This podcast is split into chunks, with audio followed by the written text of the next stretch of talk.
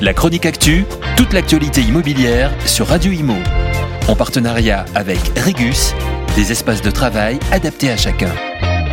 La France va-t-elle vivre la fin d'une exception qui faisait du pays, au niveau européen, un espace où il faisait bon vivre l'immobilier? C'est le résultat d'une étude Aviv Group Se Loger Meilleur Agent qui dresse en chiffres le portrait d'un pays qui se rapproche de ses voisins européens.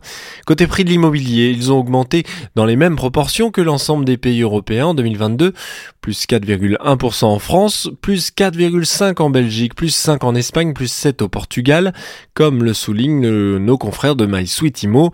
C'est sur les taux d'intérêt que la France se démarque. Le pays reste l'un des plus épargnés par la hausse avec plus 1,4 contre par exemple plus 2,4 en Italie ou en Allemagne. Mais alors pourquoi l'Hexagone est à cet endroit un peu épargné grâce à la règle franco-française des taux d'usure, règle nationale qui impose aux banquiers de ne pas prêter au-delà d'un certain niveau d'endettement, un taux qui vise à protéger les emprunteurs mais qui par ricochet protège le pays de chiffres qui pourraient s'affoler quand bien même les complications sont tout autres sur le marché en interne, avec par exemple un mouvement compliqué de certains ménages. Alors la France va-t-elle réussir à maintenir l'exception qui protège? Il faudra compter sur plusieurs éléments. Les suites politiques sont importantes mais aussi les prochaines règles européennes à appliquer dans les pays.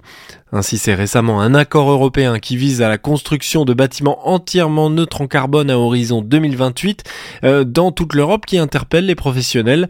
Une Europe de la règle qui va forcément impacter les pays en direct à suivre. La chronique actu, toute l'actualité immobilière sur Radio Imo. En partenariat avec Regus, des espaces de travail adaptés à chacun.